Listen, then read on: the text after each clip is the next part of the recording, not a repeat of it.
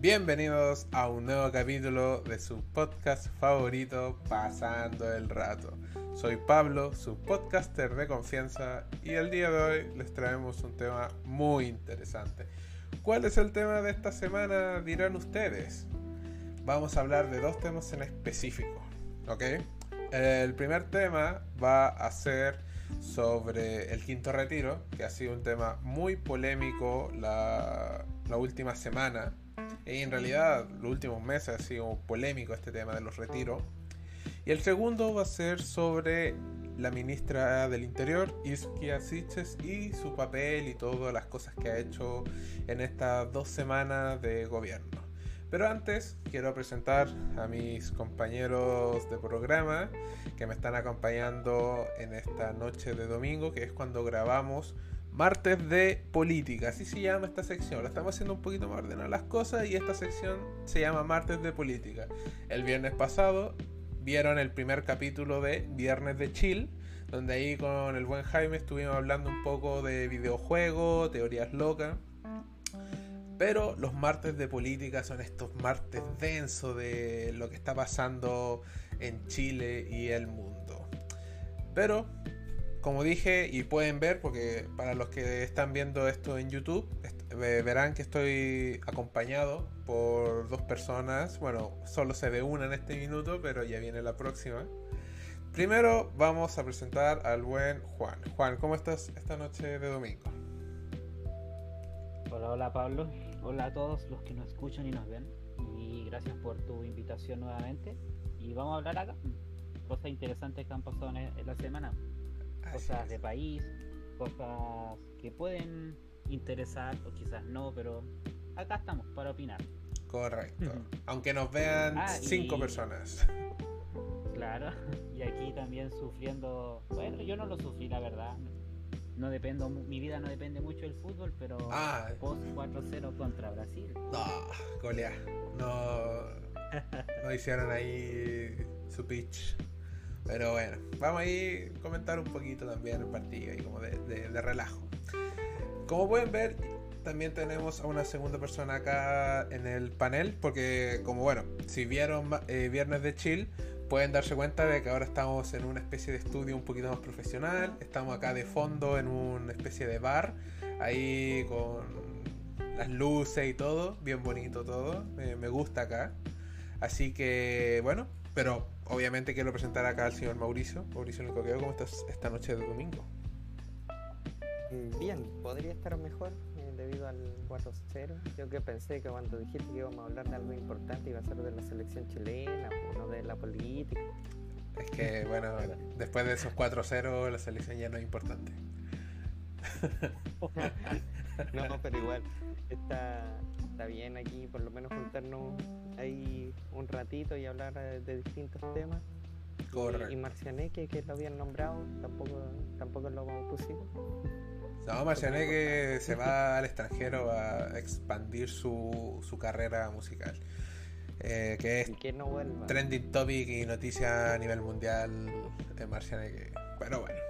Eh, claro. Quiero... Marcianeque y después de eso Ucrania. Claro, Uy, Daddy Yankee se retira. También. Ese sí es noticia. Daddy Yankee. Eh, eso sí es más importante.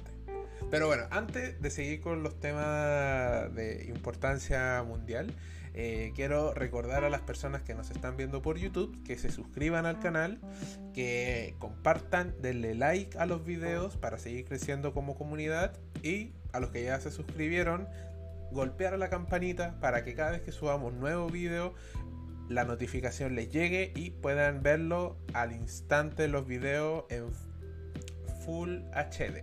Ahí, bueno. También quiero agradecer a nuestro patrocinador del podcast y videos en YouTube, Forge Master 3D Printer, empresa pyme de la región de Coquimbo, en impresión 3D. Acá abajo voy a dejar los links de las redes sociales para que nos puedan seguir tanto en Twitter, Instagram y Spotify. Ya, vamos al lío. Se acabó el momento spam. ¿Ok? Ahora nos vamos a poner serios. Marcianeque. No, no. no, no, mentira, mentira. No, eh, hoy día es martes de política. ¿Ok? Martes de política, hablamos de política. Sí, estamos dolidos por el 4-0, como todos. Pero eso lo podemos hablar en Viernes de Chile. Como les dije, el primer tema. Si, ¿ah? si este capítulo se sube el día martes, vamos a estar, va a estar justo en la previa del partido de Chile. Deberíamos estar hablando de eso. No. No, pero es que el, es, que el viernes vamos a hablar de lo que pasó después del partido. El viernes vamos a ver si, si, Chile gana, lo vamos a hablar ese día. Si Chile pierde, lo vamos a hablar. ¿Ok? Así que. El punto es que si. El punto es que si ganamos o perdemos, dependemos de otros resultados. sí, ya, Correcto. Entonces, obviamente están invitadísimos al día. Bueno, lo, grabamos antes, pero para que se publique eh, Viernes de Chill este viernes, para hablar de lo que pasó en el partido y obviamente otras cositas. Pero bueno, como les dije, eh, el primer tema es el quinto retiro. Para las personas que, bueno, obviamente las personas que nos escuchan y son de Chile sabrán que el quinto retiro es el dinero de la AFP que la gente cotiza por su trabajo durante mucho tiempo y que pueden sacar un 10%. Eh, mínimo es un millón de pesos, si es que tiene más de un millón. Si tiene menos de un millón, puede sacarlo todo. Y el máximo, eh, bueno, depende de la, de la UEF del momento, pero estamos hablando de prácticamente 4 millones 7, 4, entre 4 millones 500, 4 millones 7 más o menos el máximo que se puede sacar eh, por retiro. ¿ya? Como les dije, todo depende de la UEF que se encuentra en ese minuto, en ese día. Bueno, ¿cuál es la polémica? Que actualmente eh, los retiros han sido una fuente de ayuda a la ciudadanía debido a las malas, no, sé si decir malas, pueden ser bajas o precarias ayudas eh, políticas, sociales que tuvo el gobierno de Piñera con la ciudadanía eh, y que al final la gente se tuvo que rascar con sus propias uñas como ese refrán que se está haciendo bien popular el último tiempo y donde la gente empezó a sacar sus retiros. Actualmente hay tres retiros que se que se sacaron, ¿ya? El cuarto retiro se canceló y, o sea, se rechazó y el quinto retiro ahora está en la palestra de ser aprobado o no. Eh, bueno, ese es el tema. Hay una fuerte tendencia a que la gente quiere el retiro. Pero hay otra tendencia también, que esta es la tendencia del gobierno de Boric, a no aprobar el quinto retiro, debido a muchos conceptos que vamos a hablar en este capítulo. Pero antes de eso, antes de entrar más a fondo el por qué es bueno, por qué es malo sacar los retiros, quiero la opinión de ambos. Primero, Juan, ¿qué opinas sobre todo esto? Eh, ah, primero quiero hacer un contexto cuando estábamos en plena pandemia bajo el gobierno de Sebastián Piñera, eh, el gobierno llegó bastante tardío a solucionar los problemas. Salvo lo que hicieron bien fue el, tema de las vacunas. Eso lo hicieron bien. Pero en ayuda social y económica llegaron muy, muy tarde. De hecho, se empezaron a aprobar los 10%, incluso el gobierno sacó lo que era el tema de. ¿Cómo se llama esto? Eh, ¿El IFE? el IFE, pero ya la pandemia estaba ya pasando.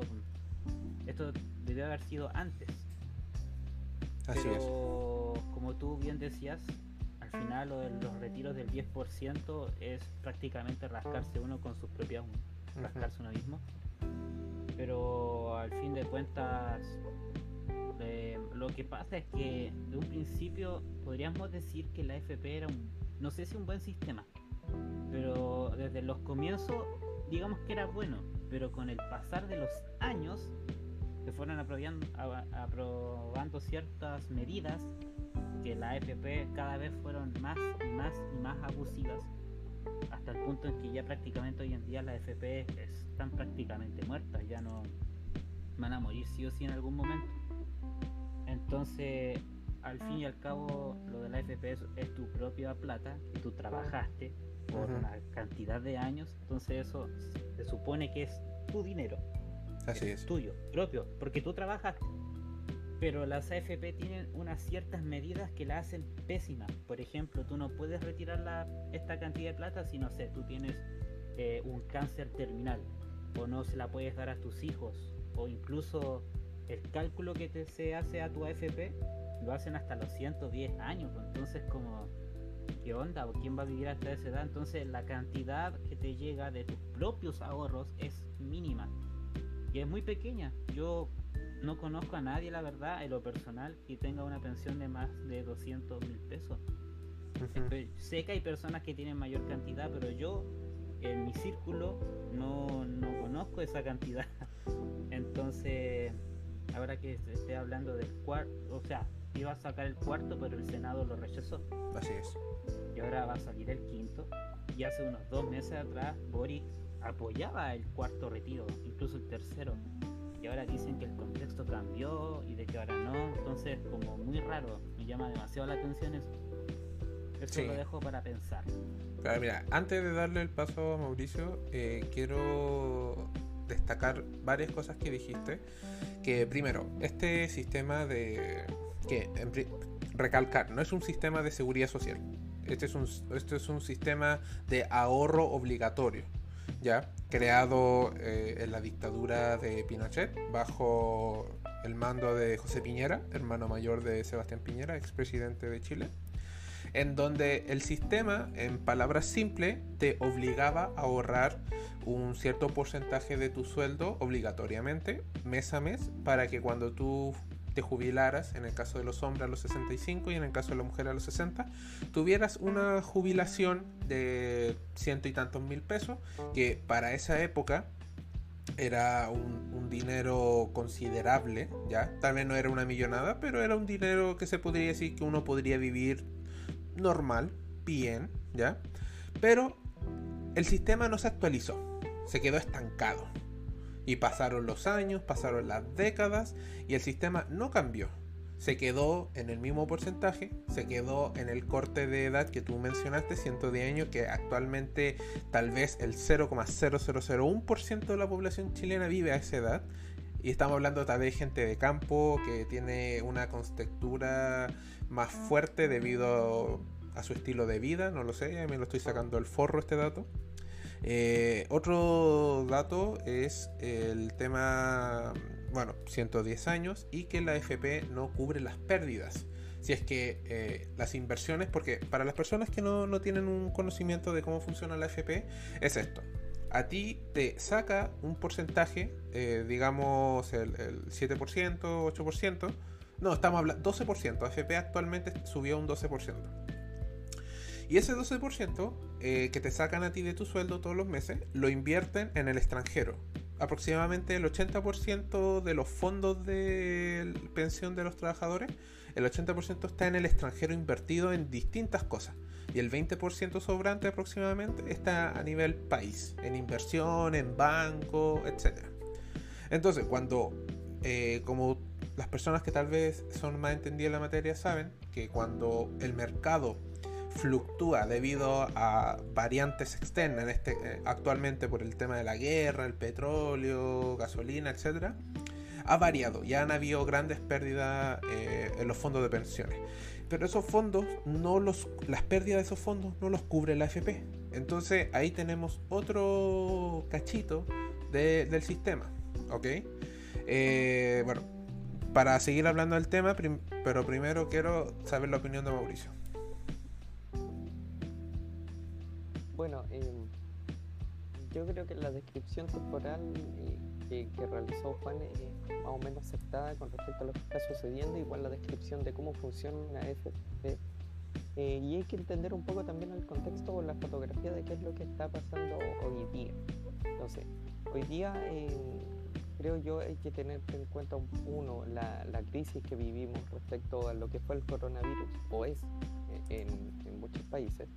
Eh, incluyendo todavía que nosotros ocupamos la mascarilla, pero ya con menos restricciones, em, que detuvo la economía eh, a nivel general mundial. Entonces, ¿qué es lo que pasa? Que muchos eh, países están como en esta situación de crisis, hablando de estados en sí, no, tanto de las personas que habitan, sino que tal como la organización institucional del Estado tiene una crisis de dónde financia eh, las ayudas a, las personas que, están ahora en situación de, pobreza o en situaciones precarias. Eh, y em, también eh, cómo las personas en su día a día pueden, pueden solventar sus costos, sus gastos y sus deudas, como también sus divertimentos. Entonces, en ese sentido, en Chile está como esta opción de, de tener los retiros de la que la AFP han realizado, tal como decían ustedes tres, eh, un cuarto se, se, negó y ahora está la posibilidad de un quinto. Eh, sin entrar en opiniones todavía, eh, están como distintas y se está juntando como caldo de cultivo entre lo que era la antigua idea de no más AFP, que hacía referencia a, lo mismo que decía Juan de, de los míseras pensiones que recibían los adultos mayores, eh, también la idea de que ya se pudieron sacar retiros, por lo tanto, ¿por qué no de nuevo? Eh, sumado con el tema de que las personas eh, entiendan de que el dinero de las pensiones es suyo. Y por otra parte, las ideas más, más de seguridad social que aparecen, que dicen no, estos fondos tendrían que ser colectivos y por lo tanto entrar a un sistema de repartición con otros que dicen eh, está bien, entremos sistema de repartición, pero estos fondos son de las personas, por lo tanto no les toquen. Entonces, en ese contexto está hoy día la discusión del quinto retiro, de qué es lo que se va a hacer con, con este dinero disponible, eh, si es que se le va a entregar derechamente a las personas que les pertenecen, o si es que el Estado lo va a hacer una suerte de expropiación eh, y lo va, lo va a repartir como ese, yo creo, los dos, los dos frentes de incertidumbre que existen eh, eh, referente a las decisiones que tiene que tomar el gobierno y, también eh, la Cámara de, de, Legisladores, tanto la de diputados como senadores. Exactamente. Mira, ah, tú nombraste varios temas bien importantes. Primero recalcar que el dinero que está en la AFP son de los trabajadores, no es del Estado, no es del gobierno, eh, pero esa opinión es una opinión que muchas veces es mal informada por parte de sectores políticos para dar un ataque político también al gobierno de, de, turno, ¿ya? Porque esto no solo está ocurriendo ahora con Boric, que lleva dos semanas, lleva 15 días en el mandato, sino también pasó con Piñera. Eh, bueno, antes tal vez no se mencionaba mucho el tema de la FP debido también un poco de ignorancia o de dejarse ahí un poco en el tema. Pero hay que recalcar que el dinero es de los trabajadores. Ellos se lo ganaron y es suyo.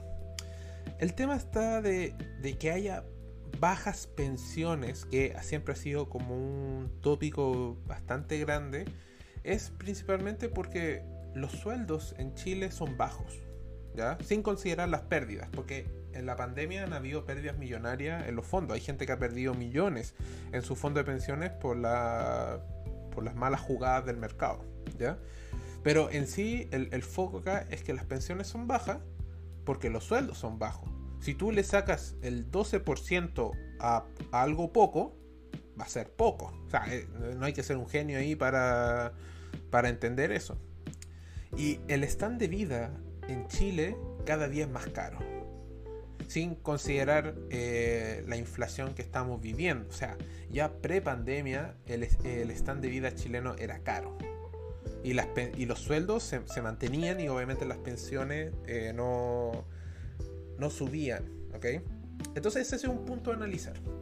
Segundo punto, que la gente que ha sacado sus, sus retiros eh, ha visto, ¿y por qué te lo digo?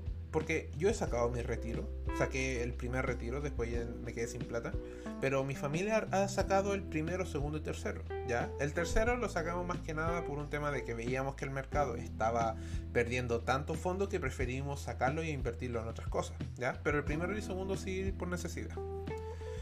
El tema está que como el mercado ha, ha perdido tanto dinero, eh, las pensiones han bajado, ¿ya?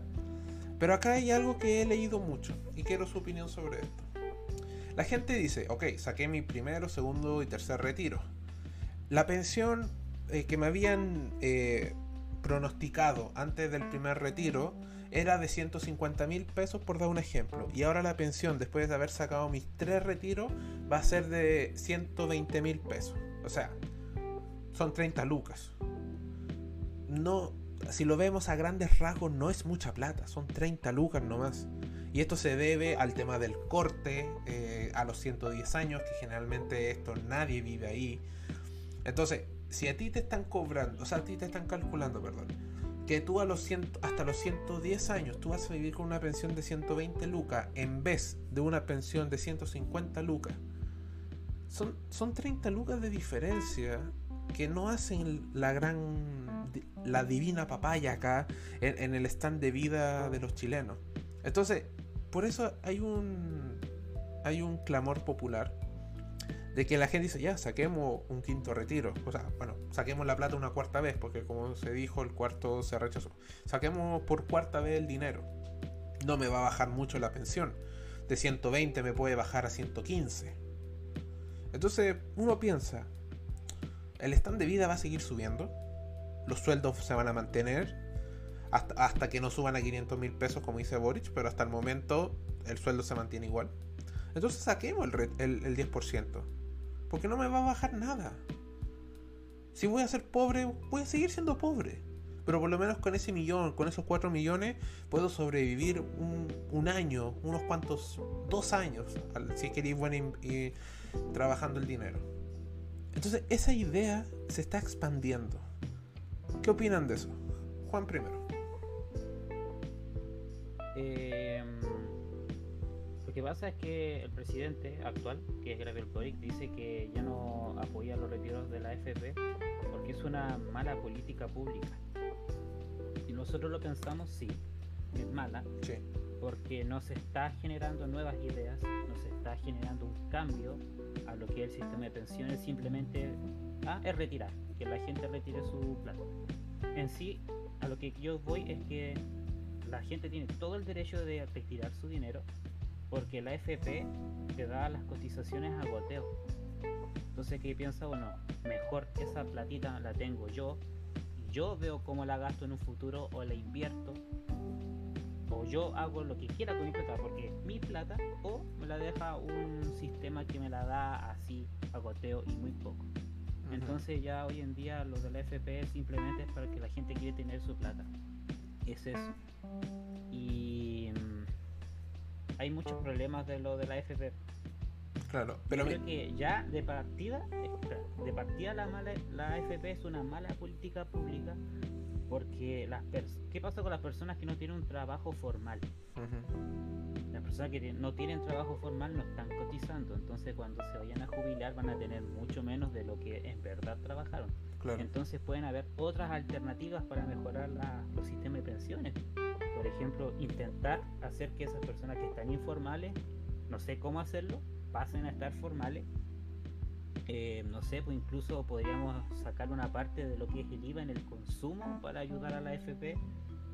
Es que hay múltiples opciones, que sea tripartito, que, por ejemplo, que la FP para mí es un buen sistema si no existiera lo de los 110 años, que las pérdidas tú no las asumas, o sea, una entidad financiera va a tener tus ahorros, o sea, no son tus ahorros, te los quitan forzadamente y digamos que eso va quedando ahí para que el sistema después los invierta y, haya como un enriquecimiento, digamos así, de la economía, pero que también el Estado ponga una parte y que el empleador ponga una parte. Para mí esto sería como un sistema tripartito.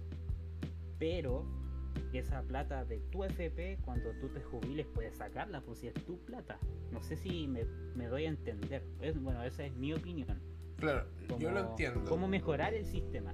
Es una idea. Claro, yo lo entiendo. Mira, mencionaste varios puntos importantes. Eh, el primero es que, mira, yo siento que los primeros dos retiros sí eran necesarios. El tercero ya, tal, ya tal vez como de, de, cachondeo, ahí estaba la oportunidad, saquémoslo, ¿ya?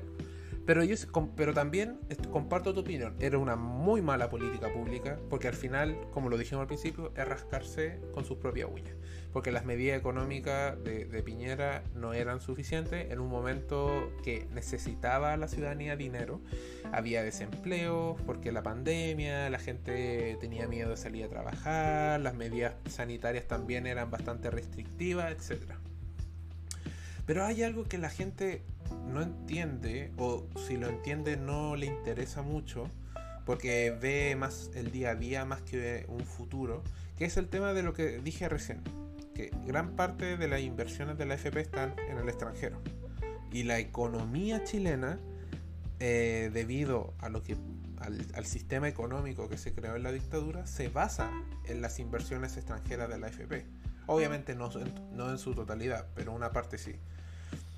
Entonces, si tú sacas todo ese dinero de, inversión en el extranjero y lo transformas en dinero circulante eh, para la ciudadanía, generas una inflación. Puede que sumada a la inflación mundial que ya está viviendo no solo Chile, sino muchos países, porque recordar que Chile es un perro chico en comparación a los países grandes, a los perros grandes como es Estados Unidos, que dependemos directamente y que la inflación en Estados Unidos es mucho peor que acá.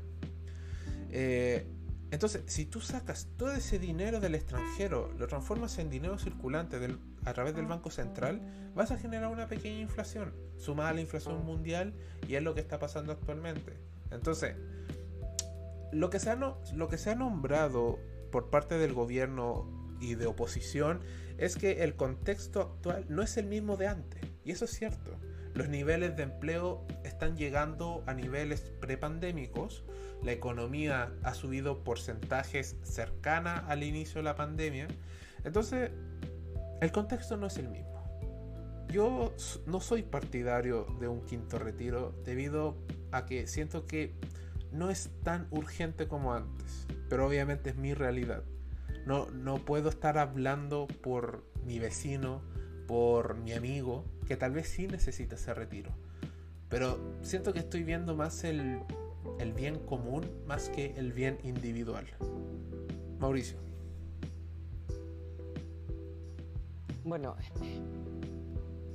es harto lo, que dijeron, pero quisiera puntualizar en, algo para que las personas que quizás no son de Chile o las personas que son de Chile pero no se han puesto a pensar ciertas cosas, de qué es lo que representa eh, lo que están pagando, ese 12%. Y, en la vida de un trabajador.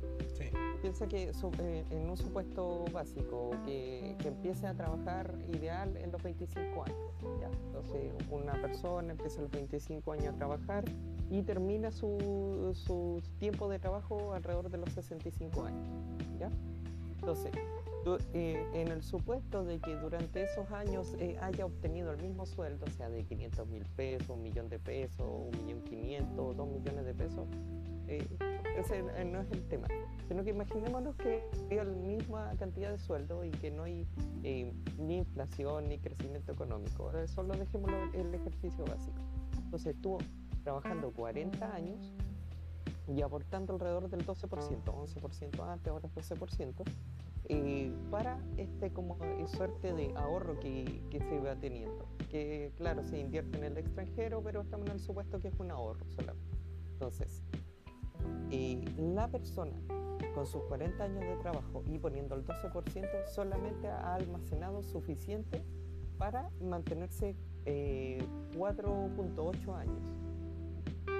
Entonces, ¿qué quiere decir? Que supongamos que mantiene su mismo nivel de gasto eh, después de, de, haberse jubilado, solamente podría pagar el 4.8 años. Entonces, en ese supuesto, eh, solamente podría vivir hasta los 90, o sea, 69 años, 70. Alrededor de ahí, de ahí se tendría que morir porque no tendría, entre comillas, nada más que hacer. Claro. Entonces, en ese supuesto es que alargaron la cantidad de años. Eh, eh, pensemos que el estándar de vida creo que ahora está como el 85, puede crecer hasta los 90. Entonces son 25 años que, que se tienen que, que solventar económicamente. Eh, ahí pusieron hasta los 110, pero por un tema de que la, la, FP se quiere asegurar de alguna manera la plata. Para ellos, sí, la cantidad que producen todos los chilenos la, la plata que tienen. Entonces, si es que eh, dividimos los 4.8 años en los 25 años, obtenemos que eh, solamente podría obtener, por ejemplo, una persona que, ganara 500 mil pesos, 96 em, mil pesos mensuales, de solamente con su plata. Y una persona que pone eh, un millón de pesos, 192 mil pesos mensuales si es que llegara a vivir hasta los 90. Pensemos que está programado y que a los 90 sabe que es el que va a morir. Entonces, eh, yo creo que hay que, sí o sí, el tema de la FP hay que cambiarlo de alguna manera, sea por el lado privado, sea mixto, sea público, de alguna manera hay que replantear. Eh, desde mi punto de vista, eh, pensar en, un sistema público, yo creo que hay demasiadas pruebas de que eso no funciona. Eh, que dan una cierta eh, de bonos y cosas y, toda la plata de los trabajadores, en vez del Estado preocuparse por ella, lo ocupa para gastarlo en su agenda. Cada gobierno lo va a ocupar en su agenda y, sea legítimo o no, no voy a hacer la discusión ética y moral y política del asunto, eh, pero la, consecuencia es que al final del tiempo los trabajadores no tienen suspensión. Así es. Tirar un sistema mixto convendría a cierto punto. ¿En qué sentido? Que eh, al, hacer eh, como un sistema colectivo, eh, claro, todo caería dentro de un fondo común, por así decirlo, y se empezaría a repartir entre las personas. Y, aquellos que tuvieran mayores beneficios podrían, o sea, mayor poder adquisitivo, podrían ellos, como una suerte de eh, poner su propia AFP, por así decirlo, pero voluntaria, es como los aportes prevencionales voluntarios que creo que existen los APB, eh, donde ellos podrían poner su dinero y al final de sus días retirarlo. Eh, pero lo que yo creo, más allá de, de, toda esa discusión de cómo va a ser el sistema, quién lo va a administrar, porque en sí va a haber dinero, es eh, cómo lo vamos a solventar eh, el ciudadano de aquí. O sea, sea yo, el burro por delante, sea el Pablo, Juan o yo, o cualquier persona que esté escuchando que sea de Chile, ¿cómo lo, lo va a pagar? ¿Y a qué me refiero con esto? Que si si por ejemplo nos van a subir los, eh, lo que nosotros tenemos que pagar es menos dinero disponible para nosotros y vamos a tener que poner en un fondo de ahorro. Y es colectivo, eh, ese dinero nunca lo vamos a ver.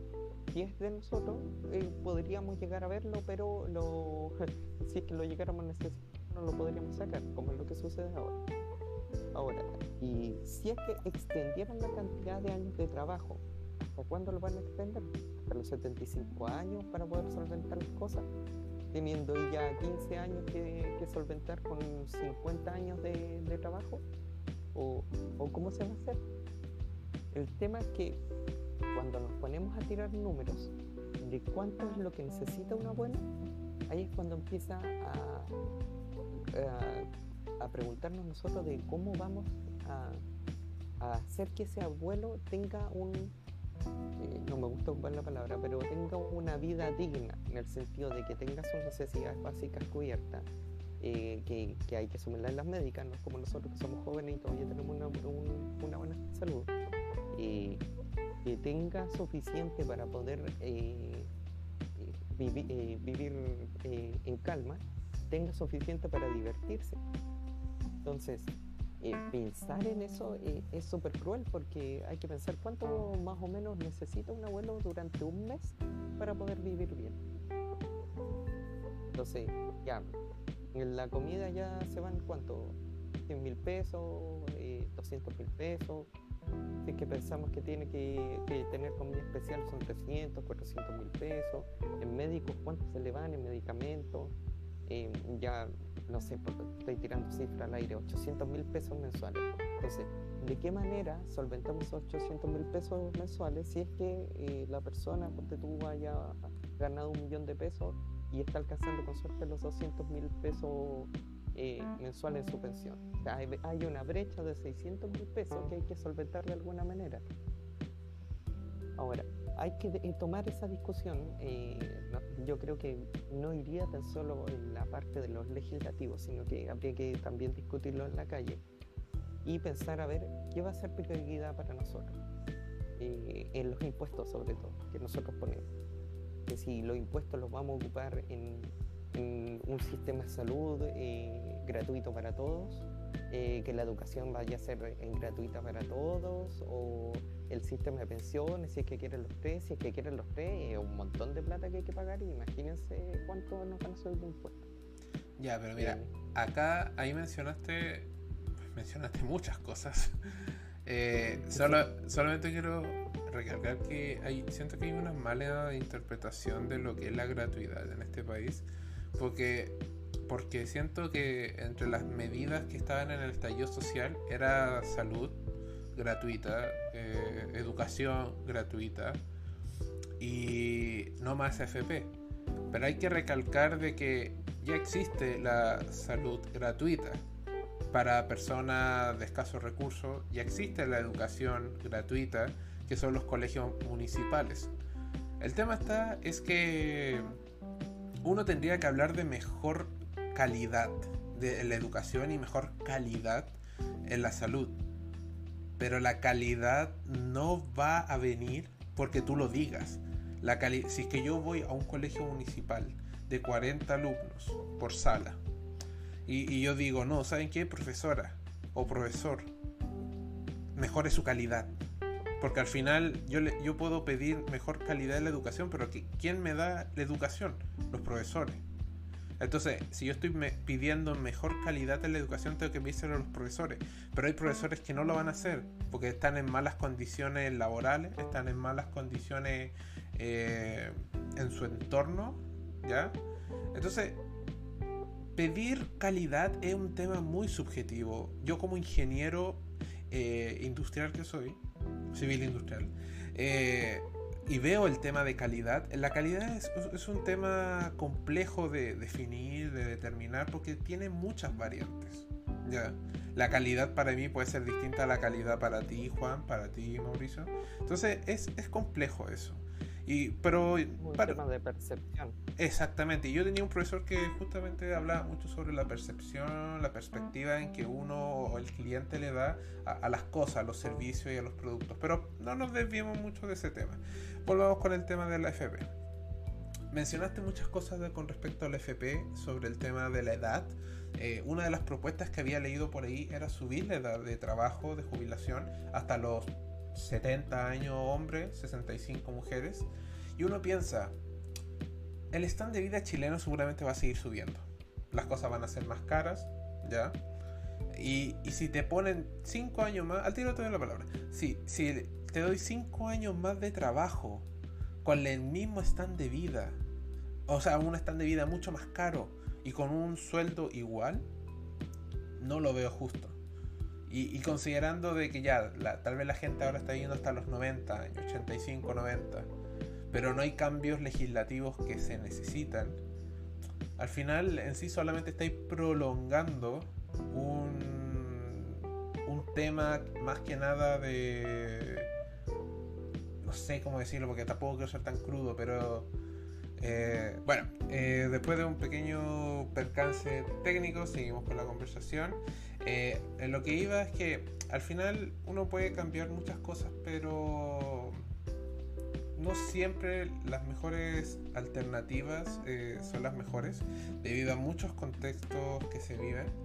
Pero yo solo quiero recalcar que hay muchas propuestas que se han planteado al gobierno y al poder legislativo, pero no las han tomado. Puede ser por conflictos de intereses, puede ser por temas políticos, quién sabe. Y una de esas políticas es la que nombró Juan, que me acuerdo que esto lo, lo, dijo el ex ministro de Hacienda em, Briones, también lo dijo Marco Antonio Minami, el tema de sacar eh, del IVA eh, un porcentaje que, que podría ser redirigido a las pensiones. Y uno pensaría, ¿por qué el IVA? Porque al final es un impuesto que está en todo lo que uno compra o consume eh, servicio o producto, desde el pan desde el chicle que podéis comprar en el negocio de la esquina y que un porcentaje de eso puede ir a las pensiones. Es una muy buena política, pero no se considera. Puede ser por, como dije, razones políticas, razones de amiguismo, tal vez no es una buena política pública, tal vez no lo estamos viendo bien, pero quién sabe. Sí. Habría que investigar más y picar un poco más para ver si en verdad es una buena o mala política. Es una idea, pero que sea buena o no, no lo sabemos, pues tendríamos que ver, ser más técnicos en ese sentido. Correcto. Mauricio. Yo creo, en ese sentido que iba a ser, eh, justo cuando había levantado la mano, era más o menos lo que iba a opinar. hay que darle libertad a la gente de poder escoger. Ahora se dice, o sea, dicen los de derecha que, que nosotros tenemos libertad de dónde colocar nuestros fondos. Eso no es así, porque no hay alternativa. Eh, te obligan a entrar en un sistema, en un modelo. Así es. Por lo tanto, tú no tienes una libertad de escoger otro tipo de modelo. Sea que haya uno que, que solamente esté tema eh, colectivo, repartición colectiva, un sistema de ahorro colectivo o un sistema de ahorro privado, un sistema mixto. Eh, no te tienen así como una gama completa de usted escoja lo mejor para usted, sino que es como, o y simplemente no escogen ninguno como no existe esa libertad, la gente no, no, tiene la oportunidad de cometer errores y también buenas decisiones. Imagínate ya, quizás los primeros años y algunos vayan a quedar sin y va a haber que el, Estado tener alguna forma de poder eh, dar como alguna ayuda a, a, los que terminan así. Pero si a las personas, es como algo que, que yo creo, le damos la libertad y a nosotros, obviamente, libertad de escoger qué hacer con nuestro dinero y informándole de cuáles son los beneficios de cada uno, las personas van a ver dónde le aprieta el, bolsillo y van a decir, ¿saben qué? Para mi futuro me conviene más esto. Y, por ejemplo, no sé, eh, yo voy a ir a un sistema privado porque, no sé, a mí me siento mejor ideológicamente, tal como decía el tema de, la calidad de percepción. Aquí lo que nosotros encontremos buena calidad de vida va a ser lo que nosotros decidamos. Correcto, y mira. otro va a decir, no sé, por el, eh, antes de, que voy a terminar la idea, eh, el Pablo diga, yo quiero entrar a un sistema colectivo y ya justo el 20% de Chile quiso entrar a un sistema colectivo y puso su dinero. Y el Juan mixto y está en parte en el colectivo, parte en el privado, bien por él, porque Pero si no, no se nos da la libertad de, decidir y equivocarnos, eh, siempre vamos a terminar con el mismo problema. Es como eh, el tema ecológico que que ¿cómo se llama? Que si tú colocas solamente un tipo de especie en un ecosistema, tarde o temprano esa eh, especie va a morir porque no tiene eh, cómo fortalecerse. Eso es cierto. Mira, solamente para eh, agregar información a tu comentario, el tema de la libertad con respecto a la FP es prácticamente nula. Por ejemplo, esta semana fue bastante repudiado porque el un comercial de la FP Habitat parece ser haber sido censurado y muchas personas de derecha, patriotas, republicanos, eh, hicieron como tendencia eso de la censura, de que estamos prácticamente en un gobierno totalitario, los fondos van a ser expropiados, etcétera, etcétera. Todo esto dirigido por José Antonio Caz y varios políticos republicanos. Pero yo solamente quiero hacer esta pregunta para los que nos están eh, viendo y escuchando. ¿Dónde estaba esa gente cuando en el gobierno de Piñera las gente de derecha, incluyendo republicanos, censuraron Felices y Forrado, que después se transformó en el Partido la Gente? Para los que no saben la polémica de esto es, Felices y Forrado era una empresa privada de data mining, de información, que analizaba el mercado financiero de pensiones y te daba un dato para que tú pudieras cambiarte de, multifondo desde la hasta el F, eh, no, hasta desde la hasta el E, perdón, eh, como tú quisieras, porque eso se puede hacer actualmente. Y, y tú puedes cambiarte para tratar de manejar tú mismo tu dinero. Pero Piñera mandó leyes al Congreso que fueron aceptadas, que se llamó el Corralito de Felice y Forrao, en donde terminaron cerrando Feliz y Forrado. Obviamente esta era una empresa privada, uno pagaba una suscripción, pero también te daban una información gratis. De cualquier manera, tú podías manejar tu dinero y ganar. Yo era parte de Feliz y Forrado como cliente, pagaba una mensualidad de 2 lucas y yo recuperé eh, el primer retiro. Yo saqué 4 millones y algo de, de mi primer retiro y lo recuperé por las enseñanzas de Feliz y Forrado. Entonces, ¿dónde estaba esta gente que, que dice ahora censura por parte de Boric, pero no lo dijeron en Piñera? Juan, ¿ibas a decir algo? Así es la derecha. Siempre ellos tratan de defender las ideas de, la, libertad o lo que tú quieras decidir, pero al fin y al cuentas ellos siempre, siempre van a apoyar algunos grupitos económicos, digamos por ahí, y como todo ahí de Felice y Forrado, claro, pues el que llevaba la batuta ahí, no sé si se acuerdan, que era Gino Lorenzini. Exactamente. Se, tiró a la presidencia y él se eh, quedó fuera porque estaba perteneciente a un partido que era el PDG. Pero bueno, al final quedó fuera. Pero fueron súper malos con él porque ahora ya nadie puede dar una opinión de tú, por un asesoramiento técnico por ejemplo, tú de qué fondo tienes que cambiarte a qué fondo. Ese asesoramiento ya por ley ahora no se puede hacer. Entonces ahora que los de derecha vengan a decir, no, que esto es censura, es como ya. Ellos mismos permitieron la censura. Claro, Correcto. entonces, ¿qué, ¿qué, no están hablando? Si feliz y forrado ya, tú podías pagar mil, dos mil pesos y tenías un asesoramiento que yo creo que era bueno. Muy bueno era claro, yo no lo contraté porque no en esos tiempos yo andaba en otra, no, pensaba en esas cosas y no cotizaba. Entonces ahora que lo censuraron, claro, ahora lo censuraron y Feliz y Forrado acabó, se vinieron abajo, ya no pueden, no pueden competir y ya y salió esta ley y nadie dice nada. Es que no, solo, no solo Feliz y Forrado, cualquier empresa en el futuro que quisiera hacer manejo de información financiera con respecto a las AFPs, no se pueden hacer. Entonces ya de, ya de por sí te están censurando, pero la derecha hipócrita no, no dice nada. Por ejemplo, nosotros tres, por ejemplo, alguien que nos esté viendo en YouTube o nos esté escuchando en este podcast, nosotros no podemos decir alguna opinión sobre qué fondo es mejor o cambiarte o no. Eso por ley no se puede. Entonces, eso, claro. No le podemos decir, por ejemplo, que si tiene cualquier eh, plus de entrada económica, le convendría entrar en un aporte previsional voluntario y no meterlo al sistema de la FP. Pues no se pueden decir esas cosas, por ejemplo. Claro, no se puede. Y encima ahora está la idea de retirar el 100%. ¿Y por qué se quieren retirar algunos el 100% no?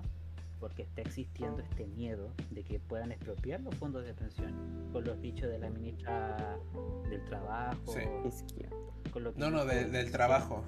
Más que Isquia, más del tema de. Porque Isquia, bueno, ahí vamos a hablar sobre Isquia, pero las polémicas fue más de la ministra del Trabajo, de que quería hacer como este sistema público donde se iba a repartir todo. Eso metió sustito a la gente. ya, pero hablando del 100%. ¿Qué clase de Argentina es esta? hablando, pero ya, hablando del 100%. Sí, sí, dale. A mí, si es que existe la probabilidad de que lleguen a estatizar o llevar un fondo común todo nuestro sistema de pensiones, yo en lo personal preferiría tener mi 100% y yo tener esa plata y yo ver cómo la administro. Esa es mi, esta es mi opinión. Pero también me preocupa porque el sistema financiero se sustenta de las inversiones de las AFP. Entonces ya, si retiramos todo nuestro 100%, mi duda es qué va a pasar con el sistema financiero, qué va a pasar con la economía del país. Esas son mis dudas. Es una pregunta que hay muchas respuestas. Una es, no va a pasar nada, va a aumentar un poco la inflación. Otra cosa es que eh, va a haber un golpe bastante fuerte al, a la economía chilena. Eh, va a estancar. Se va a estancar. El Estado también puede medir y bajar lo que es la inflación, pero no creo que lo hagan. No, pero eh, en sí el tema de, la F, del FP, el quinto retiro, ya eh, está en manos de los políticos, políticos populistas de izquierda y derecha, de que al final solamente por tal vez, bueno, no van a reelección porque ya, ya están en reelecto, están ya en, un siguiente periodo, Pero obviamente la gente no olvida, en especial ahora, si es que un político votó en contra. Por ejemplo, ahora le están sacando en cara a Boric, a Vallejo, a Cariola, de que ellos votaron a favor del cuarto, pero ahora en el quinto se están echando para atrás. Entonces, la gente vivimos en un contexto en el que ya no está olvidando las cosas de la política, aunque me sorprende que hayan salido muchos diputados y senadores reelectos debido a su historial patético de, de eh, votaciones. Pero bueno, parece que la, memoria... Tampoco es que tampoco es que la alternativa se haya mostrado mucho o si es que haya sido buena. Pura basura, pura basura está en el Congreso ahora, más que antes. Apesta ahí a desecho humano ahí. Pero bueno, esa ya es mi opinión personal, no es opinión personal del podcast, sino es mía como Pablo. Pero bueno, eh, para IAIS, eh, continuando con el podcast, porque como dijimos al principio, y tampoco creo que sea un podcast de tres horas, vamos a hablar del, del segundo tema de la noche. No, no, Lazarte ya está muerto. Eh, me refiero a la, ministra, la ministra Han sido dos semanas bastante polémicas, diría que ha sido la ministra con más polémicas eh, yo, yo lo dije en el, en el, podcast que pueden escuchar en Spotify, porque es un podcast exclusivo para Spotify, eh, el análisis de los ministros de Boric. Yo lo dije, para mí no es una buena opción. Me sorprendió muchísimo que estuviera en el Ministerio del Interior. Yo a ella la veía 100% en el Ministerio de, Salud. Entonces, yo, yo, yo al interior, no sé, ponete a Jackson por lo menos por último, ponete a Jackson. Pero así, che. No, tenía que poner a una mujer, ahí hubiera como. Eh, es que esto ya no. Camila Vallejo. O a Camila Vallejo. Camila Vallejo. O hasta Camila Vallejo incluso. No, no hubiera sido una opción que me gustara, pero por lo menos hasta ella. Siche siento que ya siempre ha estado en temas políticos, en el tema del colegio de, de doctores, en, en, todo ese tema del gremio. Y ha sido conocida también por sus temas políticos, eh, eh, militaba en el Partido Comunista. Entonces, pero ponerla en el interior, que es un ministerio realmente sensible para Chile y que su primera política haya sido ir directamente a la macrozona sur, cosa que por un lado está bien, porque se nota que quiere hacerse cargo, pero por otro siento que fue muy apresurado. Fue como que, ok, yo soy la ministra del Interior, vamos a darle al tiro donde las papas queman. Pero siento que hay cosas que se necesitan hacer con cautela, con guante blanco. Otra polémica es el tema, bueno, una polémica reciente es el tema de, este uso del avión institucional de carabinero, donde la Contraloría dijo que estaba mal, donde utilizó el avión para transportarse ella con su hija y su marido. No sé, siento que eso ya es hilar muy fino, porque han habido cosas peores, no sé. Es que esto salió a raíz de la vez que fue Piñera con sus hijos a China. Sí. Eh, a raíz de eso como que se tomó en regla de que no se podían llevar familiares. Entonces, que y creo que salió de parte de, del, como del grupo de de Boris, creo, eh, el tema este. Mm. Entonces, eh, que ahora haya aparecido Isquia llevando a su hijo y a su esposo es como le, saltó en la cara lo, lo, que venía de antes, por así decirlo. Sí, pero siento que igual... No es culpa de Contraloría, sino que es culpa de lo que tomaron como decisiones antes. Pero siento que igual la gente está hilando muy fino. Como dije al principio, llevamos 15 días nomás y están esperando milagros. Boric no es un dios, no es un profeta bajado de los cielos o salido del infierno como la mirada que tengan de Boric. Es un tipo, ya es presidente de Chile, pero en 15 días no podía dejar, no podía arreglar la cagada que se mandó Piñera, porque Piñera no entregó un gobierno bueno, no entregó un país eh, unido, entregó un país polarizado, entregó un país quebrado. Y en 15 días no podía hacer milagros. Está bien que, que Isquia quiera arreglar las cosas porque ve el ministerio como si fuera su hijo y, ella como madre, como mujer, que siento que siento que igual se ha sobreexplotado el término de, ser mujer. Está bien, es un gobierno feminista, hay más mujeres que hombres. No quiero sonar misógino ni nada, porque yo estoy en contra de eso. Por eso eh, abiertamente digo, me caes mal, Johannes Kaiser y de la carrera. Pero eh, siento que se ha sobreexplotado el término. Y, ese sobreexplotamiento lo está usando la derecha con fines bastante eh, miserables, podría usar la palabra, para atacar al gobierno. ¿Qué opinas de esto, Juan? Eh, sí, tienes razón. En 15, 15 días, ¿no? Sí. 15 días que va a ser un gobierno, mucha elegir los ministros, eh, empezar a pavimentar el camino de lo que vas a hacer, tirar algunas leyes eh, importantes al Congreso para que sean votadas rápidamente, pero no se puede hacer mucho más. los embajadores. Ya, los embajadores sí, es, un es otro temita, que se suponía que no iba a haber acá amiguismo y apitutamiento y no sé qué habrá pasado ahí, pero ya. Em, yo siento de que toda la gente que es como de derecha o extrema derecha está ahí saltando porque se manden algo polémico, va y sal.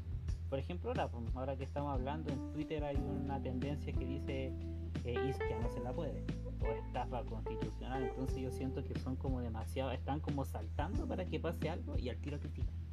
Yo siento eso. Los bots están... La mejor campaña a favor de, de, ¿cómo se llama?, de la convención constituyente la está haciendo el Partido Republicano. La mejor campaña en defensa de Isquia Siches también la está haciendo el Partido Republicano. ¿Por qué razón? Porque la están criticando tanto y buscando tantas cosas que uno llega a decir, ya, pero es que eso no es para tanto. Está bien, Isquia ha cometido errores en estos 15 días, sí, no, lo podemos negar. Eh, Boris con el tema de los embajadores cometió errores, yo creo que también ha cometido errores, pero no ni el primer presidente que los comete, ni el primer ministro, o sea, el primer ministro de Interior que los comete. Es un, tema que, que, ha pasado antes y eh, yo creo que es lo que dice el Pablo, de que como la sensación de que iba a llegar y poco más al día siguiente iba a estar todo Chile con, con autos voladores, con edificios gigantes, áreas verdes con, con animalitos y arcoíris en todas partes. Eh, es falso, pues, sino eh, estamos en la vida real y, y, hay que trabajar con lo que se tiene, con el director de carabineros que se tiene, con, con la policía que es desprestigiada como está hoy en día y le tocó esa realidad. Em, es que... yo creo lo mismo que el Pablo de que han abusado mucho del tema de este de género. Eh, o no siento que, que, por ejemplo, este tema de que hayan dicho, ah, es que la Carol Cariol, creo que fue, dijo, ah, que como es mujer, entonces por eso yo creo que no tienen nada que ver eh, eh, una cosa con la otra. Eh, yo creo que también, por la otra parte, los que defienden ocupando estos argumentos hacen que uno diga, no, pues está mal, pues, ¿por qué la defendís con respecto a eso?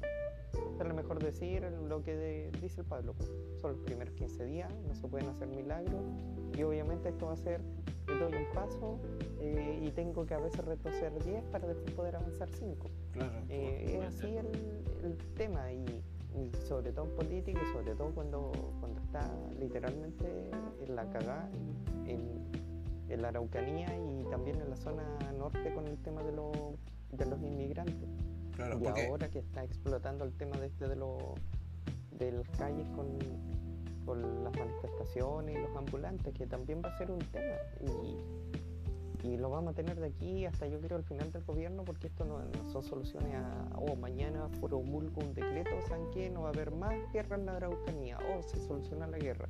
Ah, no, es tal como tú decís, un tema de que eh, hay que dialogar, es un tema que un tema de voluntad al final. El tema de, de, los inmigrantes que llegan, el, inmigrante no se viene acá porque, porque quiere venir a sufrir a Chile, viene porque allá lo está pasando peor y, y, acá tiene quizás la oportunidad un poco de surgir. Y los temas de delincuencia, un tema de que no se frenó con, con Sebastián Piñera y y de alguna manera eh, hay que fortalecer el orden público hay que tomar decisiones difíciles como por ejemplo la decisión que tomó el otro día el carabinero eh, individual de que le estaban pegando y dijo voy a tener que disparar y disparó. Sí, mira, el tema de, de Carabineros lo, podríamos hablar también, creo que tenemos tiempo, pero el tema de, de Isquia, que yo siento que está relacionado. Bueno, al final Carabineros eh, responde al Ministerio del Interior, eh, cosa que a veces a la gente se le olvidó en, Piñera. Y también recordar un poco de que Piñera tuvo cuatro ministros del Interior. Eh, Chadwick, Blumel, Pérez y Delgado tuvo cuatro, ninguno hizo la pega mejor que el anterior. Eh, Chadwick, eh, como entró en el gobierno de Piñera II, y bueno, salió con el tema del estallido social, después vino Blumel, que al final el tipo tampoco hizo nada. Pérez duró un par de meses. Y después Delgado, que Delgado como que ya trató, pero se notó de que había también mucha influencia. Entonces, al final cuatro ministros del interior y ninguno hizo nada. ¿ya? Y ahora Isquia, que lleva 15 días, la están haciendo pebre. Y siento que la, la, derecha, al igual que la izquierda, pero en este caso voy a hablar de la derecha, tiene una memoria muy corta. No se acuerda de sus errores. Y errores que... Voluble. Exactamente. Y el tema de carabinero. Sí, Carabineros depende del Ministerio del Interior, eso lo tenemos claro.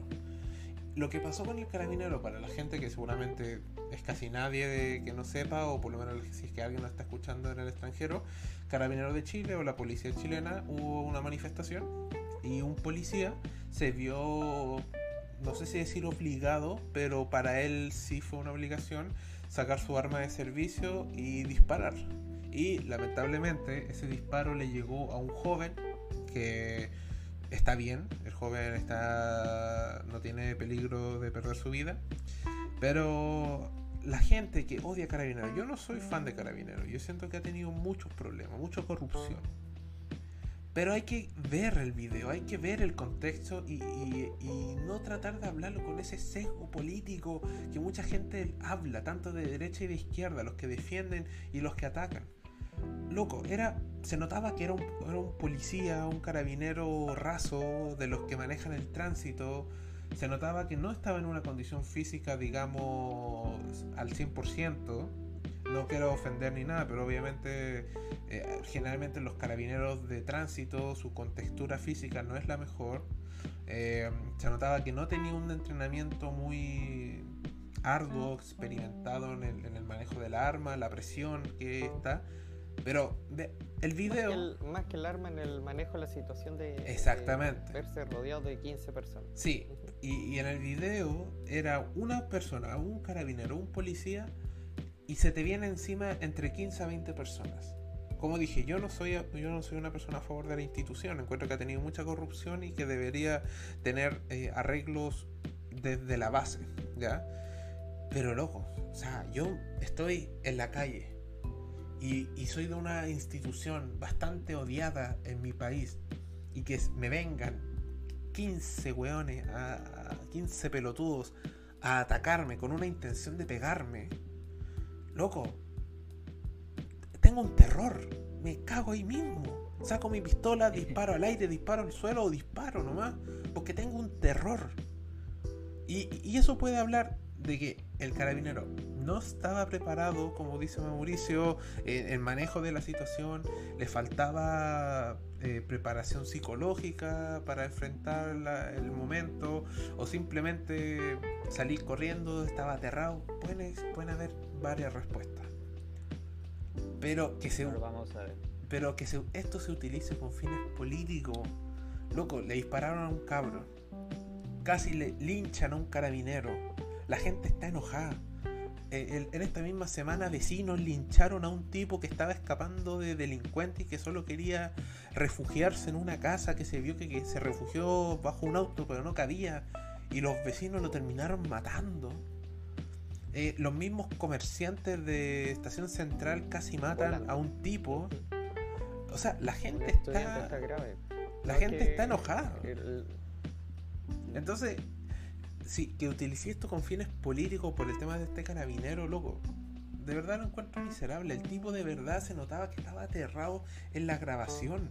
Cualquiera lo estaría si te vienen 15 personas a agredirte o, solo a insultarte, pero si están encima tuyo, te, te, te ahí mismo. Pensemos en un sistema policial de otro país, en, Canadá, por ejemplo. Ante esa situación, el policía eh, derechamente usa su arma contra el cuerpo del, eh, de los otros y, y, nadie le diría nada porque está en su, en su eh, derecho a defensa. De, hecho, ellos tienen como el concepto de que si, si, viene alguien con un palo, ellos tienen que tener una pistola. Si viene alguien con una pistola, sacan un arma más pesada y así sucesivamente.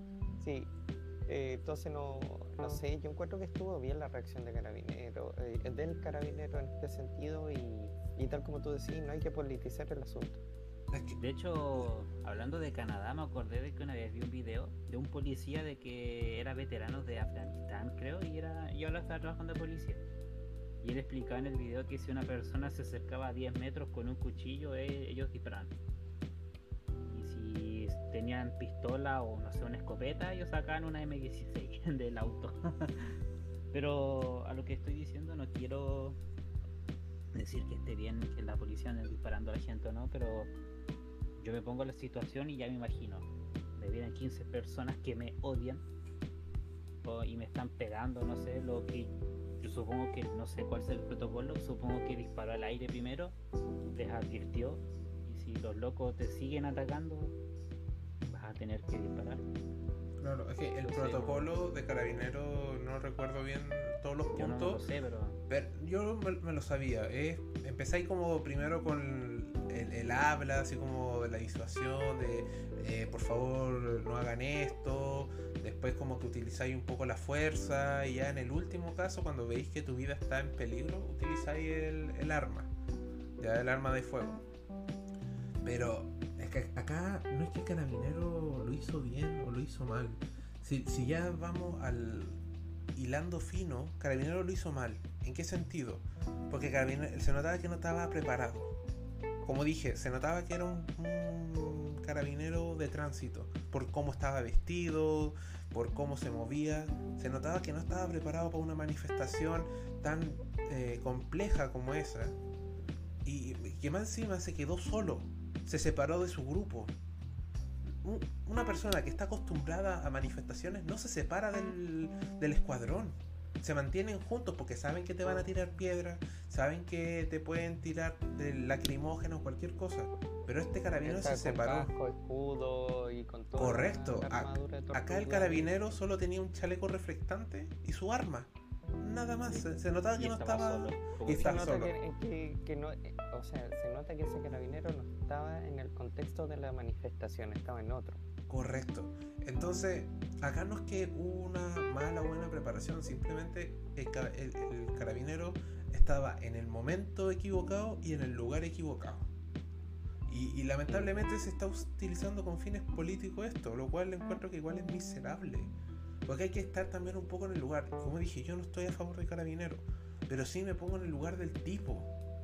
No estoy preparado para estar ahí y que se te vengan 15 personas, te cagáis de miedo. Obviamente utilizáis el arma, ¿ya? Pero eso es lo que la gente a veces no lo entiende. Y relacionándolo con Isquia, como lo dijimos, Carabineros depende del Ministerio del Interior. Y eh, no se ha visto bien eh, cómo ha actuado el gobierno en esta situación. Un grupo quiere que echen al carabinero. Al final el carabinero salió libre, está normal ahora. Y otro grupo quieren salvarlo. Al final uno no le puede dar el gusto a nadie, pero hay que hacer lo correcto. ¿ya? Y, siento que Isquia puede que me una al, al trending de Isquia no se la puede, pero siento que todo el ataque que ha recibido, más el cómo recibió el país en una cartera tan sensible como el interior, siento que igual, tal vez ella no era la mejor opción. Y lo dije en el podcast de análisis de ministro. Ella no era la mejor opción para esto. Pero bueno, está en el cargo. No sé si va a durar mucho tiempo, si se la va a poder, qué va a hacer, pero no sé, es, complejo. ¿Qué, hay de cierto de la querella que hay del gobierno contra el carabinero? Eso no, tengo mucha información sobre eso. Yo, soy honesto. Pero algo había leído por ahí. Porque sé que. no la sé. Es que igual hay muchas fake news. Eh, hoy día estaba comentándole un tweet a Felipe Cast sobre una fake news que hizo. Yo lo llamo Pipe. ¿eh? Al, al senador yo le llamo Pipe cuando le respondo. Pipe Cast. Eh, porque el tipo miente bastante, ¿eh? No solo él, mucha gente de derecha e izquierda. Bueno, son políticos, los políticos mienten. Pero eso igual llama la atención de que los políticos mientan porque saben que con sus mentiras eh, pueden manejar a personas tal vez no tan cultas o informadas. Y bueno, la realidad hace palabras, dicen por ahí. Linko, ¿qué opinión tienes sobre esto? Es una situación difícil, eh, hay que replantear el procedimiento de carabineros. Yo creo que, el procedimiento que propuso eh, Sebastián Piñera no es el más adecuado en el gobierno de él. Eh, la, respuesta que ha tenido la ciudadanía frente a la labor de carabineros ha ido eh, menguando. Siento que las cosas buenas que tenía la institución eh, las eliminaron y las cosas malas las destacaron. Les quitaron herramientas, les quitaron el apoyo y técnicamente tenemos una institución que quedó sola, aislada que el gobierno no la apoya, que la gente no la apoya y que la gente necesita de alguna manera orden público. Eh, leí el otro día de que querían colocar en la constituyente que, que la seguridad dependiera como de una junta vecinal. Es el preámbulo para que exista que, que los narcos contraten su seguridad privada para las poblaciones y técnicamente la población tendría su seguridad pero a manos de cáncer, narcotraficantes, mafiosos, un montón de cosas. Mm. Eh, entonces, eh, yo creo que no, este, un, tal como el anterior, es un tema largo y difícil de, de, procesar.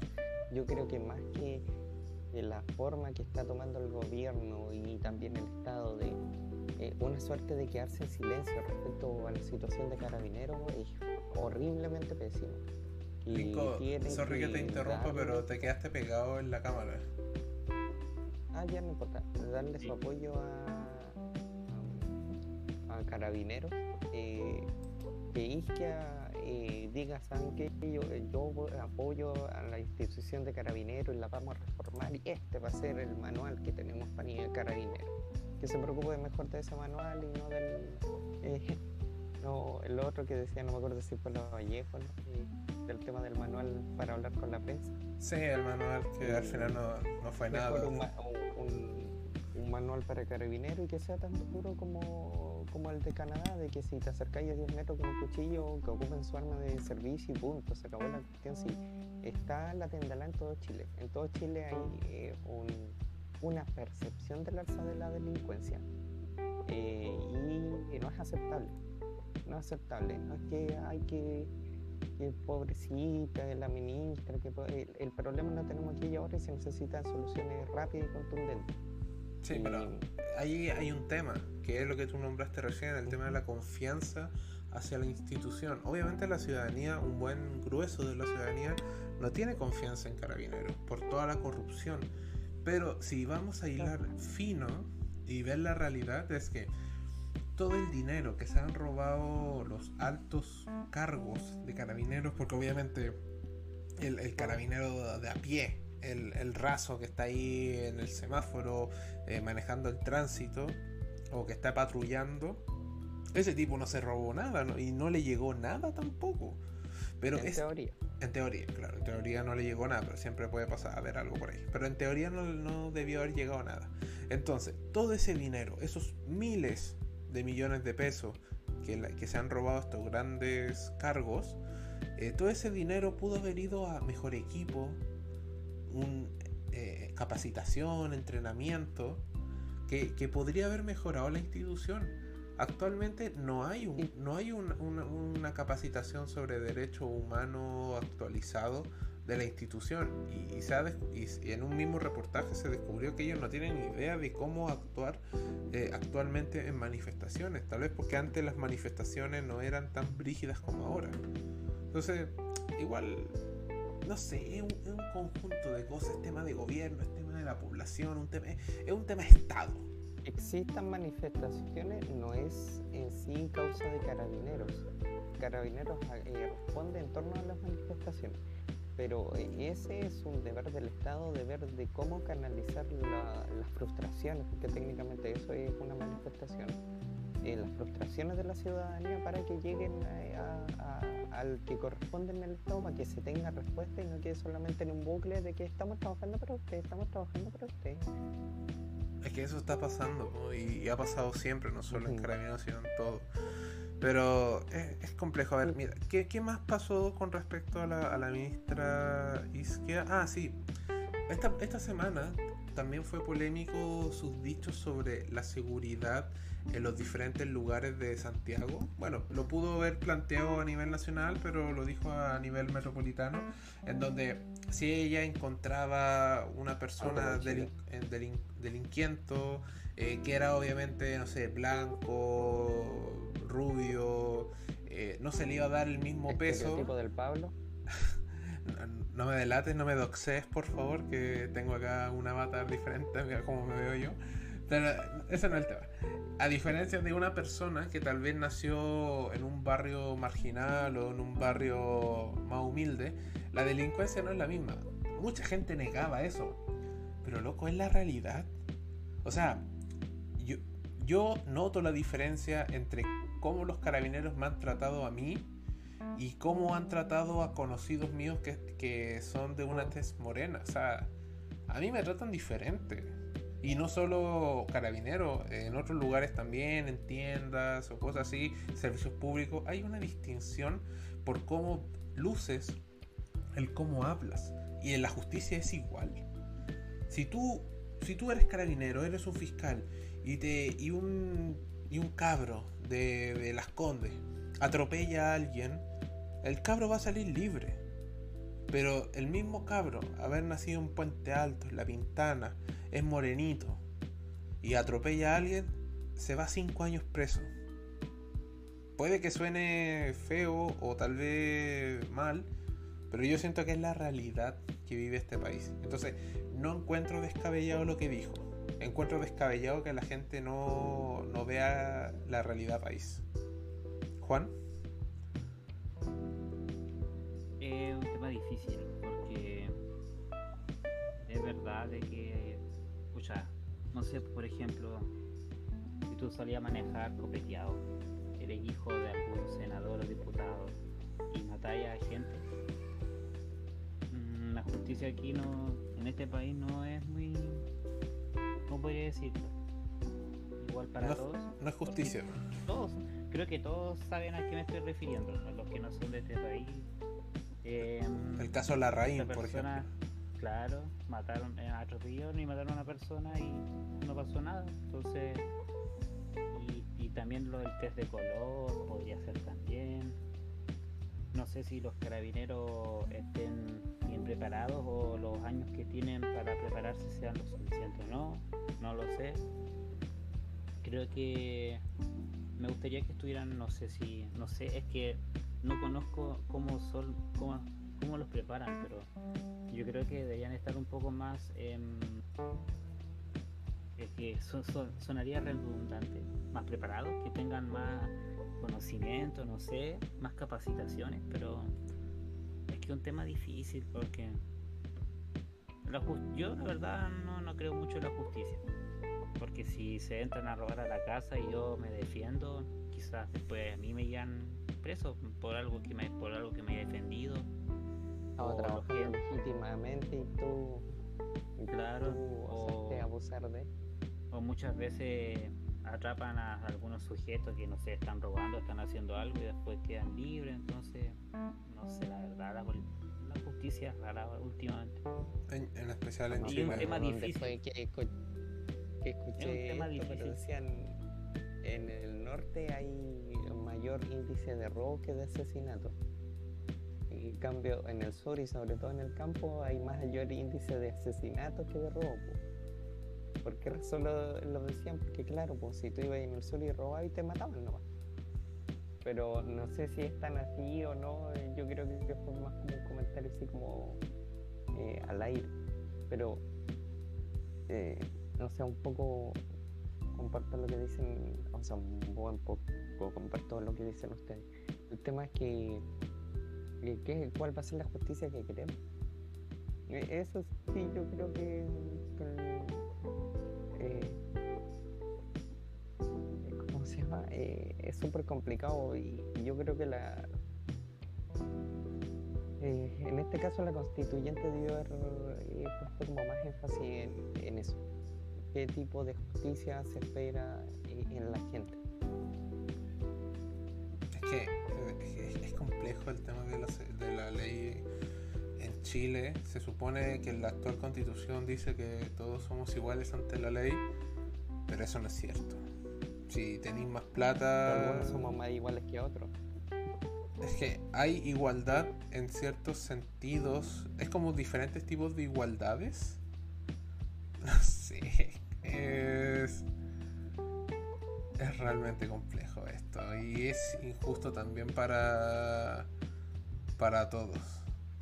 Es muy injusto para todos.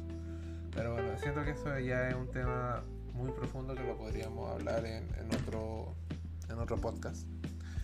Mira, eh, para finalizar ya el, capítulo del día de hoy, para no alargarnos tanto, eh, solamente quiero decir eh, darles el minuto que siempre doy para que digan más o menos qué es lo que esperan que, pase con el tema del quinto retiro o con el tema de la, ministra. Dejémoslo en un minuto, ¿ya? Para no alargarnos tanto. Y te lo digo a ti, Mauricio, porque te alargáis mucho. Eh, empezamos con Juana. Ya. Em, en mi opinión, creo que este gobierno lleva 15 días, un poquito entonces no puedo llegar y criticarlo así como, no, no sirven, trabajan mal. Ya, ciertas decisiones que tomó Boric respecto, ustedes ya saben, a los... que se me olvida la palabra, los, los, que, los que están en los otros países, los diplomados, diplomáticos. Los embajadores. los embajadores, claro, no hayan sido de carrera, fueron por sí. Eso yo lo voy a criticar y no estoy de acuerdo. Te han mandado algunos cagazos, podría ser. Pero siento que igual Boric es cercano con la gente. Entonces, yo espero que le vaya bien en el gobierno. Porque si le va bien, nos va a ir bien a todos. Pero nada es perfecto. Y yo creo que hay que dejarlos trabajar nomás. Porque si se mandan cagazos, pero cagazos, cagazos, ahí hay que. No hay que criticarlo y. Pero son 15 días. Eso. Eso sí. Mauricio permitir el quinto retiro, eh, cambiar al sistema mixto de pensiones, alargar la cantidad de años de cotización. El referente a Isquia eh, no lo ha hecho bien, un poco mal desde mi punto de vista. Eh, está recién partiendo, hay que esperar un tiempo para que tenga, evalúe bien los problemas y tome las mejores decisiones y apoyar cuando lo requiera. Si hace una encuesta, un de visita, una consulta ciudadana, una participación ciudadana, apoyarlo. Y eso. Bueno, mi minuto de confianza más que nada, esperemos que lo hagan mejor. El tema del quinto retiro, como dije, yo no soy partidario, pero bueno, ya queda en manos de los políticos el tomar esta decisión. Espero que tomen la mejor decisión para el país que tal vez a veces no, es fácil, pero hay que ver lo que sea mejor. Y con respecto a la ministra, pues como dije, 15 días no es mucho, recién están empezando.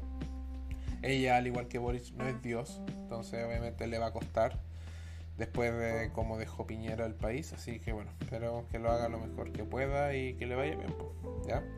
Bueno, para finalizar, quiero darle las gracias, Juan Mauricio, por estar en una nueva jornada en el martes de política, que así ya se llama oficialmente esta sección. Son bienvenidos para Viernes de Chill, para eh, hablar del, partido, de cómo nos va, cómo, si hay alguna esperanza o si no, ya F nomás. Y Pellegrini para los, los, cuatro años que vienen. Así que bueno, ahí vamos a ver qué pasa. Eh, igual que al principio, eh, les quiero agradecer a, todos los, a todas las personas que escuchan y ven este capítulo en YouTube y que no se olviden de suscribirse de darle like y compartir el video a todos sus amigos conocidos. Y si ya están suscritos, pues darle a la campanita para que cada vez que subamos un video nuevo les avise y lo puedan ver sin ningún problema. Bien, eh, eso más que nada, quiero agradecer una nueva jornada y nos estamos viendo en una próxima jornada.